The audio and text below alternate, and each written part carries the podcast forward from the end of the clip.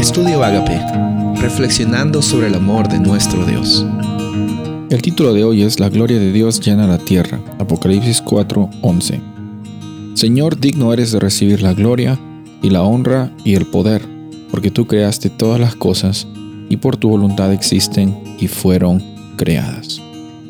Así como hablamos el día anterior acerca de este primer ángel que tenía un gran poder, de la misma forma en Apocalipsis 4 encontramos en una escena de adoración celestial que el único digno de recibir adoración, de gloria y honra es Dios. ¿Y por qué? Porque Él creó este mundo con intencionalidad. Él no lo creó por casualidad, Él no lo creó porque estaba aburrido, Él como parte de su carácter de amor estaba pensando en vertir eso de una forma intencional al crear este mundo. Ah, en los siete días de la creación cada uno de estos días tenía un propósito y a lo largo de este conflicto del bien y el mal, lo que hace el enemigo, lo que hace Satanás es tratar de destruir, tratar de crear confusión acerca del carácter de Dios. Está puesto en tela de juicio, aparentemente, por, porque Satanás está diciendo que Dios es injusto.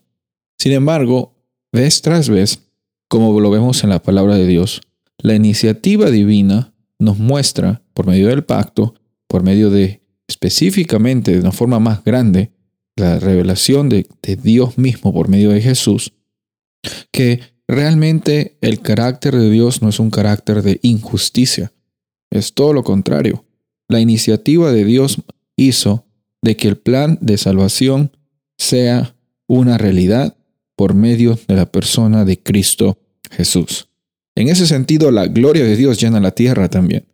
En ese sentido, también nosotros, al ser seguidores de Jesús, tenemos la potestad, el poder, pero no el poder de destruir, sino el mismo poder que Jesús tuvo, el mismo poder que se nos es dado por medio de Jesús como sus discípulos, de compartir esta experiencia de evangelio que llega a ser de esperanza para las personas que están pasando por circunstancias difíciles, que están viviendo con incertidumbres, que están con preocupaciones, que no saben qué es lo que va a pasar, viviendo un día a día como si fueran máquinas o viviendo un día a día realmente, totalmente sin esperanzas.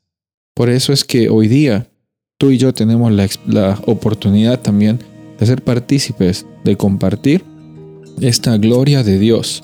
Así como Dios ha transformado tu corazón y lo está haciendo momento a momento, también tú puedes ser un agente que revele la gloria de Dios.